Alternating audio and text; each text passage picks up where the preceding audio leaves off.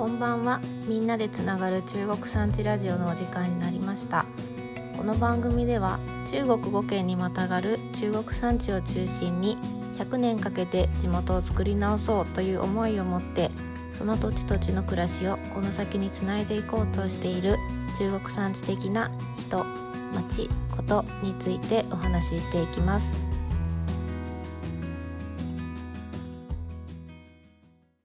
こんばんは。第24回の中国産地ラジオとなりました。今回は第22回の書く上で大切にしたい身体性と違和感の後半をお届けします。みんなで作る中国産地100年会議の会員たちで月に2回開催しているオンラインでの交流会1での様子をお届けします。引き続き進行役は岡山県西粟倉村の野田さん話し手は山口県在住のローカルジャーナリスト重原聡子さんに加え森田一平さん編集長の福田修一さんが参加し第2号の特集の制作秘話をお話ししています。ぜひ最後までお楽しみください。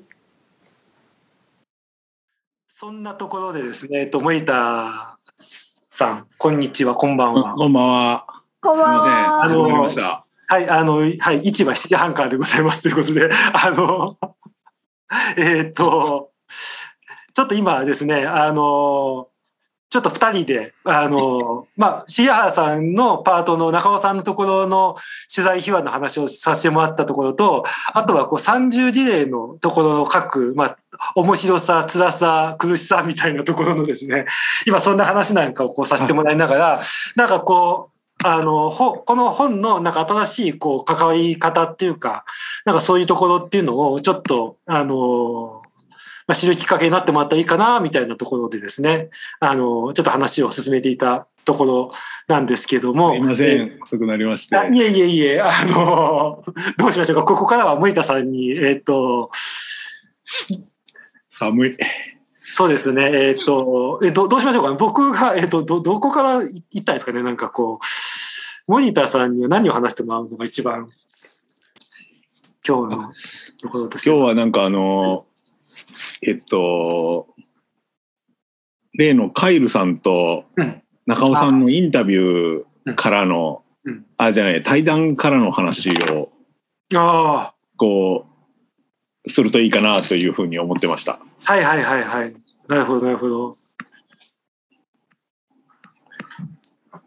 あの、はい、どうぞどうぞ。ああの時、えっと、重原さん、はい。重原さんが、あ、そうですね。どういうふうに話すればいいかな。えっと、あの、今のあの、2号を見ていただくと、あの、えっと、一番最初にカイルさんの話があって、その後に、えっと、みんなの、そうですね、カイルさんの作るの現場を訪ねてっていうルポがあって、で、その後に、えっと、イロンさんが作っていただいた、あの、世代別の、あそうですね、はい。はい、どっから始めるかみたいなところがあって、その後に、はい、そうですね。それで、中尾さんの、重原さんのルポが登場するんで。すさっきそこの話をですね、ちょっと、はい、してました。はい。で、それが実は一番最初はですね、あの、カイルさんと中尾さんの、えー、対談からスタートしようというのが当初の目次の、うん、あの、想定だったんです。で、それが、その、実際そうなってないのはなんでかっていう話を えとそれはちょっとなかなかひひわっぽいですね、なんかね。お話できればなと思っておりました。ですね。はい。なので、まあ、井野さんに司会をしてもらいながら、あの、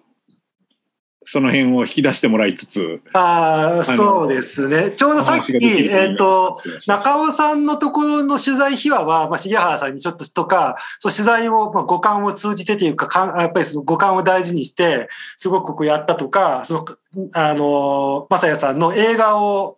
まあ、読むというか、映画のよを、こう、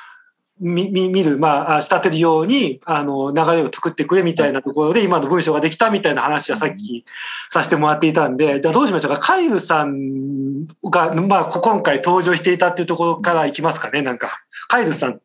登場秘話から。はい。あの、まあ、カイル、いや、一番最初、その、編集の会議で話をしていたのは、その、やっぱこう、カイルさんっていう人は、こうアメリカからやってきてこう日本のあの土、まあ、土に非常に興味があったらしいんですけれどその日本のその盛んの技術っていうのをこう身につけながら今岡山でパーマカルチャーセンターをやっておられるんですけど、まあ、この人が今現代の中国産地的な暮らしとしては、まあ、素晴らしいなっていう話をしていて、まあ、カイルさんを登場させたいなという話がありました。で、もう一方で、こう、中国産地でずっとこう、生き抜いてきた、こう、中尾さんっていう方は、この、まあ、会長の藤山さんが、こう、ご推奨で、なんか、あの、確か、あの、増田の市内に、こう、今、えー、藤山さん住んでおられるんですけど、藤山さんが生まれ育ったあ場所が、その、増田の山奥にあって、そのその道の途中にこの中尾さんの家があるんですよね。で、あの、本の中にも登場している、あの、家をこう、はい、バックにこう、一つの谷の中にこの中尾さんの家はあって、その素晴らしいその手入れの仕方とか、そういうものがこうあって、で、最初、その、本当に中国産地の暮らしを考えるには、この新しい、えー、感覚を持ったカイルさんと、中国産地で生き抜いてきた中尾さんをこう対談をさせたら、それはそれは素晴らしい、その中国産地の暮らしが浮かび上がるだろうという想定だったんですよ。で、素晴らしいですね、確かにね。それで、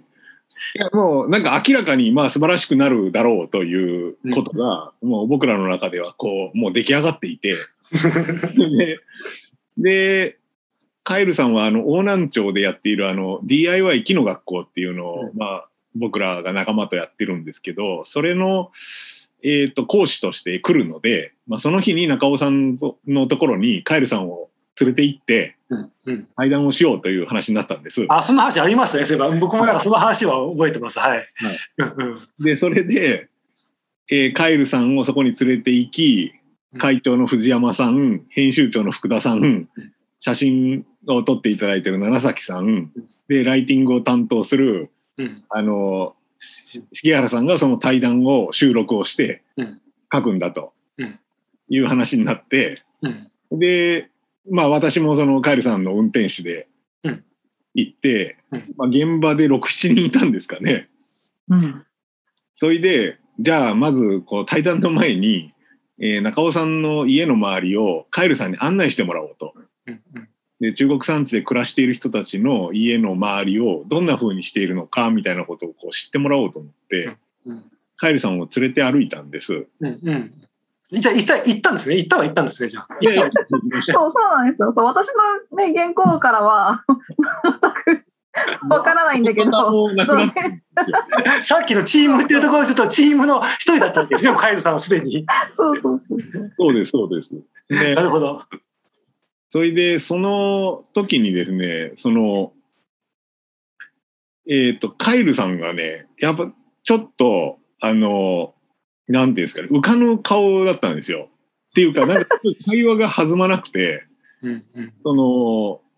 まあ、カイルさんもいろいろ観察してたんだと思うんですよ。あの人は、その、パーマカルチャーの一番の基本は観察だって言ってるんで、うんうん、多分中尾さんの家の周りをすっごくこう丹念に見てたんだと思うんですね。で、最初の無口はそうだったんだけど、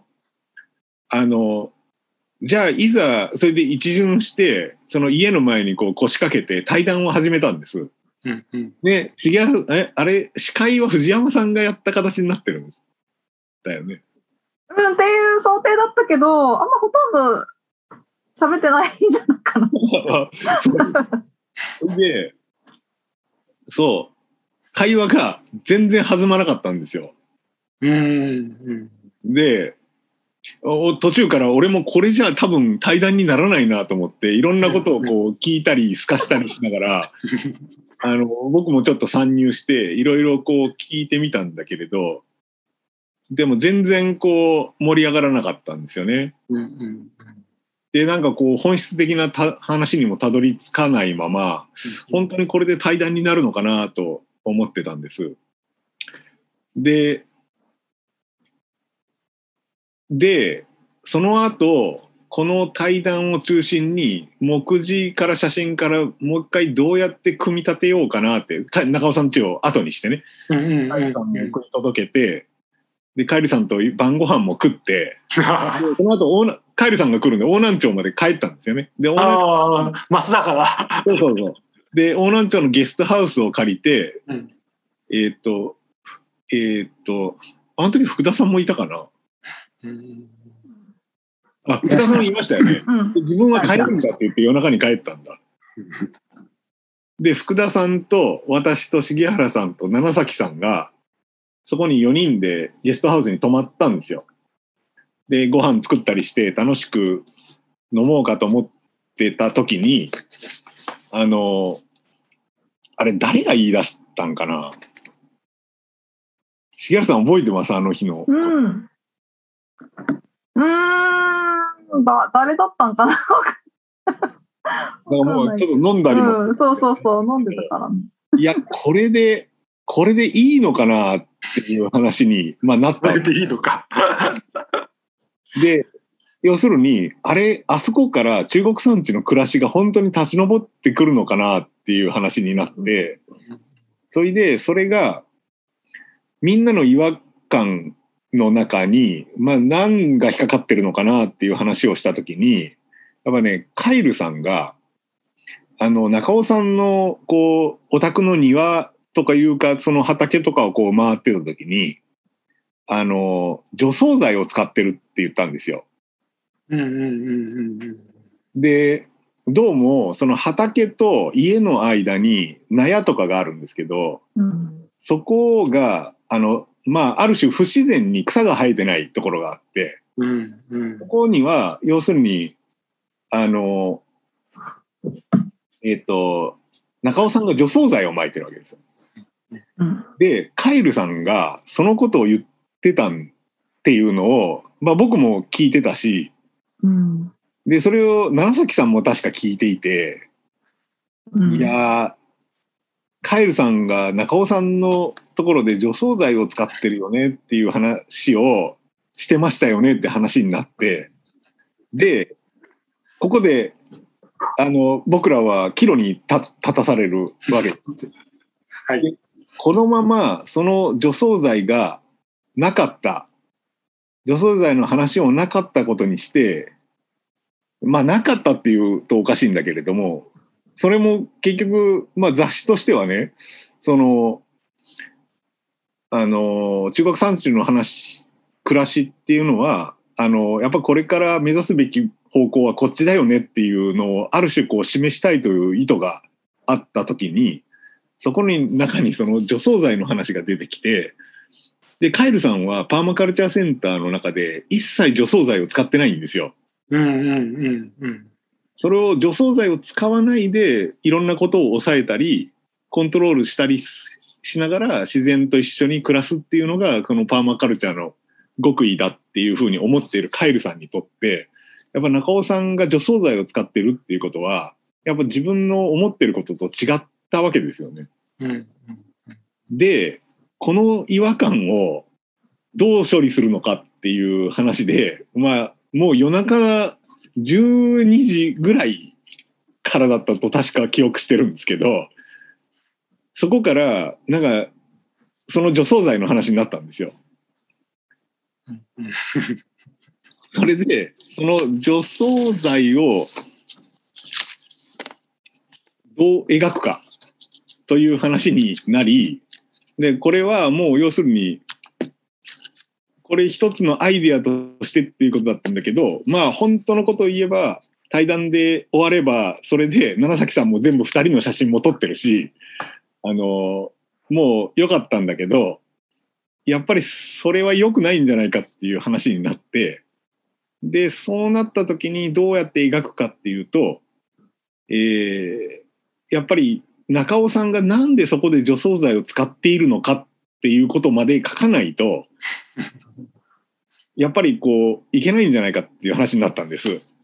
これちょっと話がわかりますかね？うん、そう。まあついてきてもらってるという前提で。あの重原さん、なんか補足があれば大丈夫ですか？ここまあ、で。いやいや、はい、そう。あ福田さん福田さんかからここ補足は？はい、ちょっと私も、あの、補足入ろうかと思います。ちょっとあの時の議論が僕の声を酔っ払っていて、そうなんですね。あの、そう、夜中から、あの、議論を始めて、その、まあ、森田さんさっき言われたように、その、まあ、カエルさんが取り組んでいるパーマカルチャーの暮らしと、その中尾さんが、えーずっと何十年も暮らして暮らし続けていた暮らしっていうのはきっとすごく近いものがあるだろうと共通点がいっぱいあるだろうとでそこからそのそもそも中国産地の暮らしっていうものが浮かび上がるんじゃないかというようなまあ想定をして取材に行ったわけなんです。ですが、まあ、先ほどあったようにその、まあまあ、除草剤を使ったりしてしてですねやっぱりそこら辺がやっぱりどうしてもお二人の話がまあ噛み合わないというか、まあ、盛り話が盛り上がっていかないということで、まあ、少し議論をしてですね。これこのまま対談をそのまま載せてもそのいわゆる中国産地の暮らしの素晴らしさとか価値とかって描ききれないよねっていうような判断をしてですね。じゃあどうするかというような議論を、まあ、してきたわけなんです。でまあ、そこの中で、まあ、だけど中尾さんの暮らしってとっても素晴らしいしあの、まあ、何十年もずっと自分たちで、まあ、ほぼほぼ野菜みたい野菜とかあの花とかはもう全てほぼほぼ全て自分で作って自分たちで食べてるというような暮らしをずっと何十年も続けてこられてだけどその価値って変わらないよねというような議論をしててでなんでだっていうところまでやっぱりじゃあ書き切ろうということになっていろいろ 議論が進んだんです。あの一応そんなことで進みましてでそこから、うん、そうなんです。そこから議論がいろいろ話をして、じゃあ、その、農薬とか化学肥料を使うのは悪いことなのかとかです。そんな議論もしましたし、中尾さん、あの、まあ、若い頃まで牛も飼っておられたので、で牛を飼う暮らしから、例えば幸運期に、えー切り替えた時それは悪なのか悪いことなのかみたいなそんな悪いことであって中国産地の暮らしっぽくないのかとかそんなことも議論をしましてですねいやいやいや待て待て。それはその決して悪いことではないだろうと。いうようなことで議論が進んででそこからじゃあどうやってこのお二人の素晴らしさ、まあ、を伝えようかと。いうことをあの、まあ、飲みながらあのどう伝えていいかということをまあ考えたと。いうようなことだったと、お記憶してます。ですね。それが、えっ、と、5月の半ばぐらいでしたかね。うん、それくらいだったと思いますね。6月にはほぼ完成させようって言っていたのが、直前でどんでん返しというか、そのまま載せたんでは、俺ら、なんか、何やってるんだろうな、みたいになるみたいな話だったんですけど、まあ、ここから、あ、それでちょっとその後を継ぐと、あの、あそこの議論の中で、じゃあなんで中尾さんは、その、除草剤を使うのか、はい使わなければならなかったのか、ったのかと。はいうん、いう話になって、ねえっと、要するにその中尾さんは中国産地でまあ、こう、過疎が始まる中で、みんな出ていってしまう中で、まあ、その、あそこでずっと踏ん張り続けた人なわけですね。うん。で、その、それまでの自給自足的な、その、それこそ牛を動力に使って、牛に草を食べさせて、その糞からまた堆肥を作って田んぼに返すみたいな、ほん本当にほぼ循環型の暮らしをしていた、その中尾さんが、なぜその除草剤を使わないといけなかったかというと、その息子をやっぱり大学に行かせるとか、要するに自分でそこで暮らしていくために現金の稼ぎが必要になったわけですね。で、中尾さんは森林組合に勤めたり、工場に勤めたりしながら、うんあの、そこで、しかも、その、あそこで現金を稼ぐということをしながらも、先祖伝来のこの山と家ととその田んぼを守り続けんといけんかった最後の世代なんですよね。で中尾さんはそのまさにこの中国山地の高度成長期その過疎が進行する中で暮らし抜いた人のまあなんていうかの群像というかそれの中の一人としてやっぱりこのその、えー生き抜いてきた中尾さんの暮らしっていうのはまあ素晴らしいしまあそのことがこの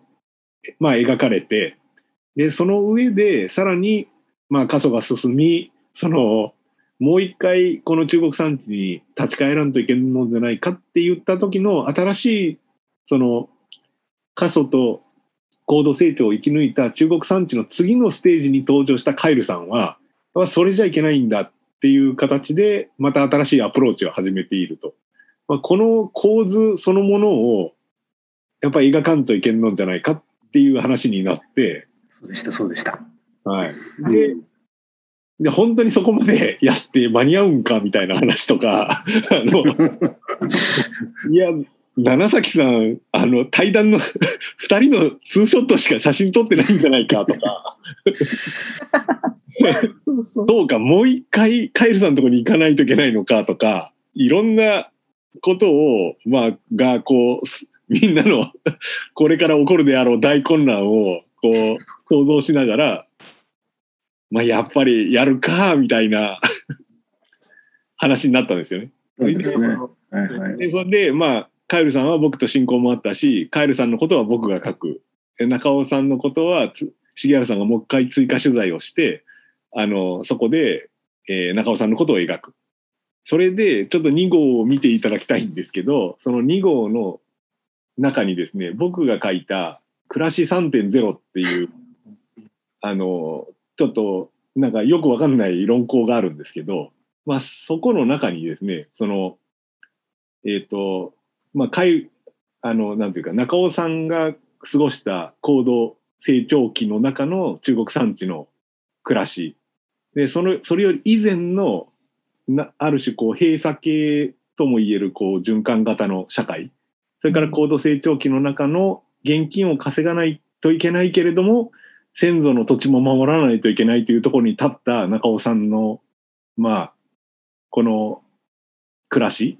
でそこから次過疎を乗り越えてもう一回新しいステージに入ろうって言ってる中国山地の暮らしっていう今の3つのこう時代的なこう経過を多分もう一回論考しといてまあ中尾さんとカエルさんの位置づけをこうまあしようとまあこういう三段構えになりました。そうだったですねな。るほど。あの、あああと6分ぐらいの、あの、今日のすね。えーっと、まあ、えーと、ちょっと今の話で、さっき五感で取材をされていた重原さんに、今のちょっと議論のところで、なんか、その時に思っていたこととか、なんかちょっともし、い今、今改めてってあったら、ちょっと聞いてみたいなと思うんですけども、どうどうですか、その夜の議論のことを思い出すに。いや、そうですね。だから、なんか、えなんか、とにかく、なんか最初は、その、とりあえず、カイルさんと中尾さんを二人引き合わせとけば、なんかいい化学反応が起きるだろうと思ってたから、だから本当、それはね、この場にいて、起きることを全部記録してればいいなって思思ってたんですよね。うん。そしたらなんか、うん、だんだん、あれなんか違うなみたいな感じになってきて、なんか対談って言ってるけど、なんかあんま噛み合ってないし、みたいな。そこ、あの、この辺はじゃあ、杉原さんもなんか薄々感じられてるわけですね、こ五感で。そうそうそうそうそう。なるほどなんかそう、森田さん来るまでちょっとなんかどこまでぶっちゃけていいのかよくわかんなかったから、なんかだいぶこう、上辺だけ喋ったけど。い いですあの、ちょ、今ので、みみんな今のでね、あの、ちょっと繋がった気がします、なんか。そうそうそうそう、あれみたいな感じにななって。だから本当私、あの、なんか、ノートのなんかこう、ジョークさんちノートのこぼれ話でちょっと書いたけど、うん。なんか、うん、だから、16年記者やってて、なんかこれ、これ書けないかもなって思ったこと一回もないんだけど、今回は、この時ばかりは、もしかしてこれ書けないかもしれないなっていうのは、一瞬は思ったんですよね。なんか、あそうその取材だけだったってね、対談だけだったってあそうそうねそうそうそう。うん。そう、だけど、で、うん、だから多分その、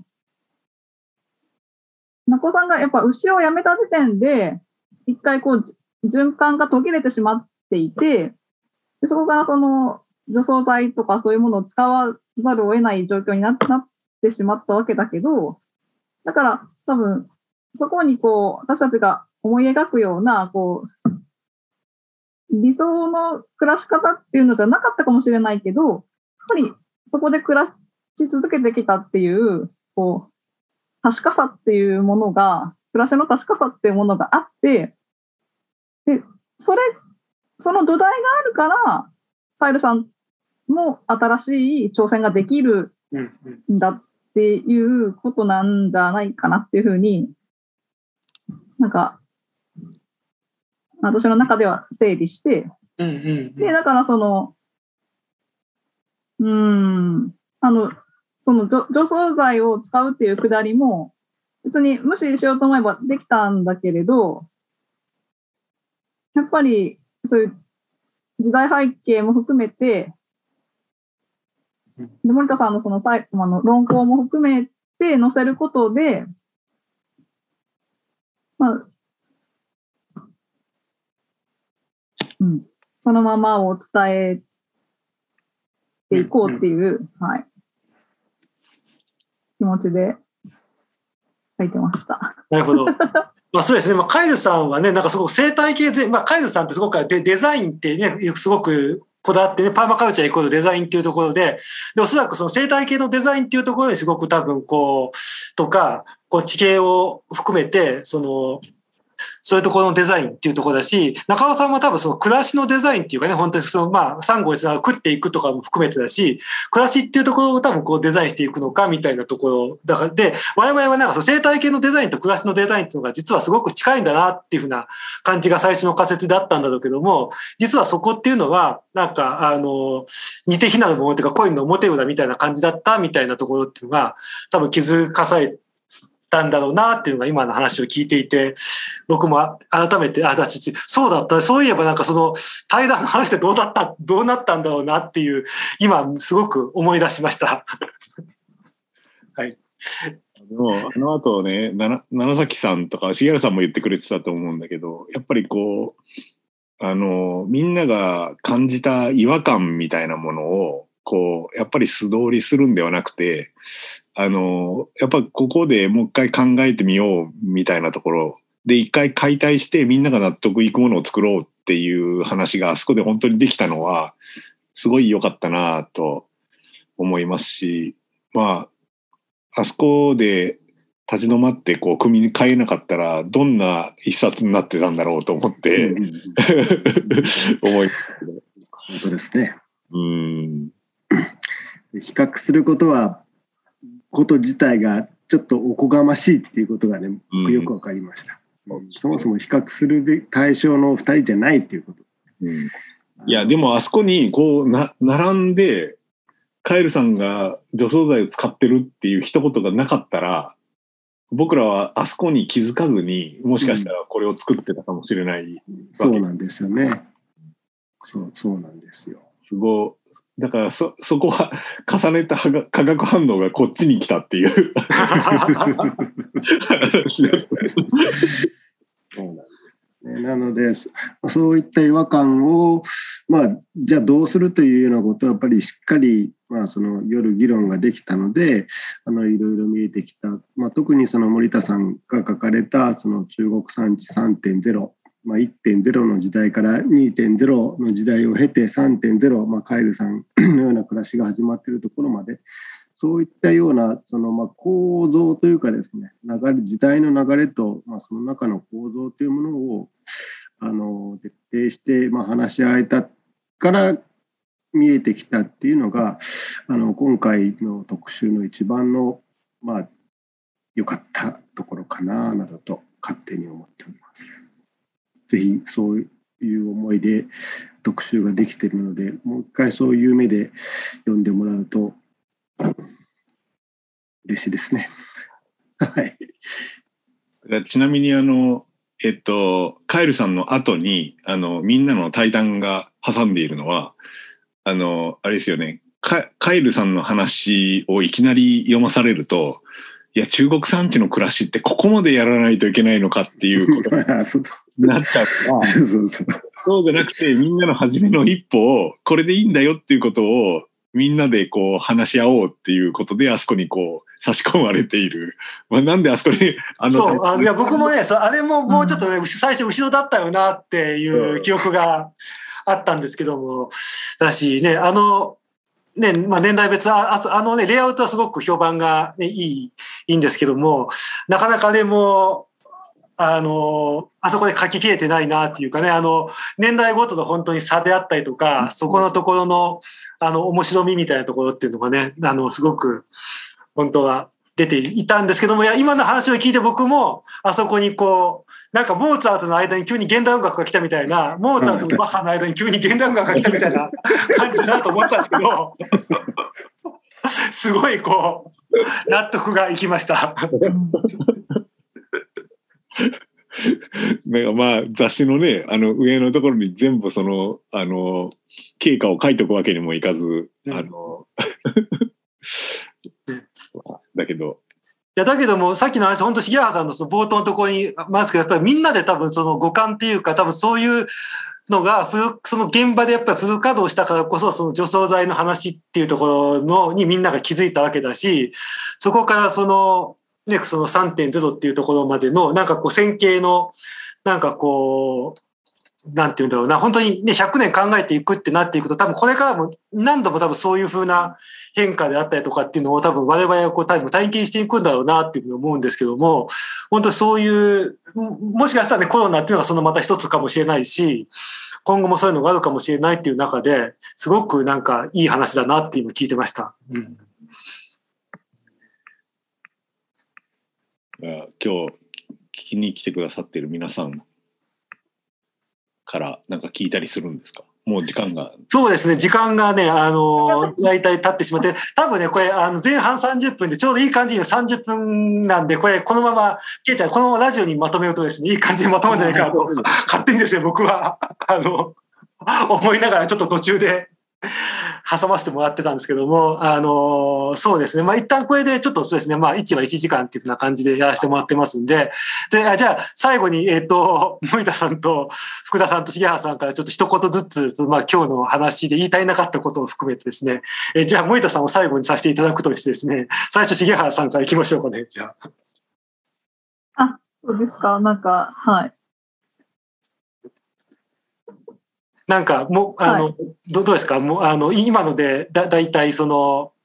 森田さんのそこから出てきたモヤモヤとか、そね、冒頭あった五感みたいなところを含めてですけども、なんか、あの、書ききれなかったこととかね、さっきもお会でね、書いてもらったって話があありましたけど、なんかこう、最後に一言、これだけはい、なんか、残しておきたいお言葉とか、言っておきたいことがあったら。いや、でもやっぱり、うん、さっき井野さんおっしゃってくださったように、本当多分現場でみんながこう、起きたことを、うん。ね、なんかこう、根こそぎ拾っていくみたいな気持ちがあったから、やっぱその、自分、自分たちが事前に想定してた綺麗な流れみたいなことよりも、現地で、あの、話されてること、起きてることっていうのに敏感にな、なれたから、うん、今回、こうやって、いい企画に出来上がったのかなっていうのは、思います。うん。あありがとうございます。はい、じゃあ、福田さんからも一言。あの、杉原さんおっしゃる通りなんですけれども、ただ、あの、編集を担当する身としてはですね、あの夜は本当、先が真っ黒になって、頭が真っ白になってですね、これ、特集どう構成するみたいなことでですね、だいぶ、深刻になったことを覚えてます。そもそも、その暮らし、暮らしを特集するのに暮らしって何ぞやっていうところが一切分かってないまま 取材とかに出かけていったのであのとっても、えー大変でしたですですが、まあ、それなりにまとまってよかったなと思ってます。以上です。ありがとうございます。そうか、すごい、福田さん、編集長のそのずっと暮らしとは何ぞやみたいなところの原点がこういうところにあったんだなって今改めてね。わかりました。ありがとうございます。じゃあ、森田さん、最後に。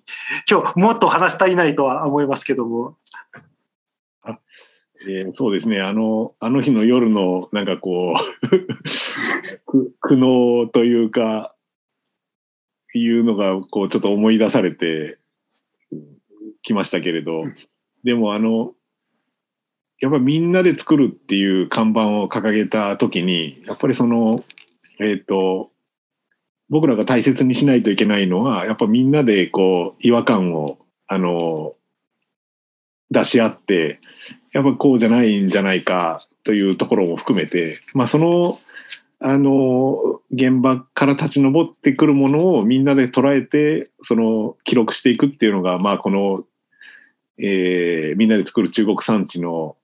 まあ役割なんだなということを改めて感じた夜だったなというふうに思いますし、まあその、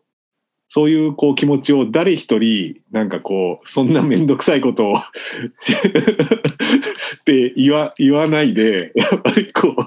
う、もう一回やろうって言ってくれた、あの、あの時の、まあメンバーに本当に感謝ですし、あの、そういうあり方をね、実はその、この後あの、タイトルのところ、タイトルっていうか、あの、暮らしが変えると思うなよっていうあのコピーを考える時も、また同じような議論があって、やっぱまたみんなで違和感を出し合って、やっぱりこうじゃない、ああじゃないって言って、やっぱ議論をした末に、まああのコピーと表紙のデザインが決まっていったんですけど、まあ、その、そういうことも含めて、やっぱりこうみんなで作るっていうことを大切にしていくっていうことを、こう、やっぱりは、ああいうことなんだなっていうことが、まあ分かった一日だったっていうことで、はい。あの、あの時、だから僕はすごいこう、ね、あの、しんどいなという思いと、やっぱりこうじゃなきゃいけないよな、みたいな、ちょっとワクワクした感情を覚えて、はい。まあそんなことがあったということをまたここに記録できることも、あの、嬉しいことかなというふうに思います。うんうんすみません。今日はちょっと遅くなって申し訳ありませんでした。あいえいえ、ありがとうございました。そうですね、なんかさっきから違和感っていう言葉がね、すごく出ているんですけど、なんかさ今風に言ったらね、ザラザラみたいな感じなのかなと思っていて、ちょっとしたこう、ザラザラね、最近なんかザラザラした言葉みたいなのが引っかかるよみたいなとか、ザラザラ感みたいなところっていうのが僕、さっきからずっと聞いてて思っていて、で、なんかツルツルだと確かに綺麗だし、あれだなんだけども、やっぱちょっとしたこう、ザラザラみたいなところを、なんかみんながこう、いろいろひだに感じたりとか、なんかこう、ね、手のひらもね、実はザラザラしてるしとか、多分そういう感覚みたいなところっていうのがすごい大事なのかなっていうのが、なんか今日の話を聞いていて、すごくなんか、感じたところでございます。ではそうですね、すみません。皆さん10分ほどちょっとオーバーしてしまいましたけれども、ひとまず、まあ、あの、今日の、えっと、この、えっと、位置の方ですね、えっと、お開きにさせていただいてですね、先ほどあの森田さんからも表紙のところっていう話もありましたし、またなんかいろいろとこう、あの、これからもですね、こういう形で、あの、各、まあ、セッションというかコーナーごとにですね、こういうふうな実は秘話があったんだよとか、そういうことをですね、えっと、皆様にお伝えしてですね、よりこう本をですね、またあの読み返したくなるというかですね、さらに人にこう伝えたくなるようなですね、そういうふうなこう形でですね、一を開けていければなというふうに思っていますので、皆様また引き続きよろしくお願いいたします。今日はあのお集まりいただきまして、あのありがとうございました。あの、まあ、あともうちょっとあの開けておきますんで、もしあのこれ終わった後とかであの顔出してもいいよっていう方がいらっしゃったらですね、ぜひあのと思います。まあ、一旦これで、あの、開きしたいと思います。じゃあ今日はどうもありがとうございました。ありがとうございました。ありがとうございました。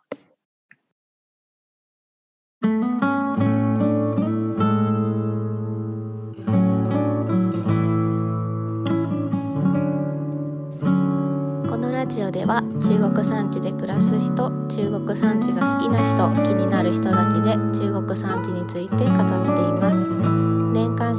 なで作る中国産地もぜひお読みください。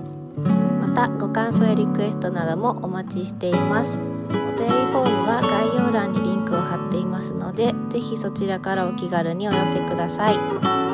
第2号の感想や今回のお話を聞いての感想などもお待ちしております。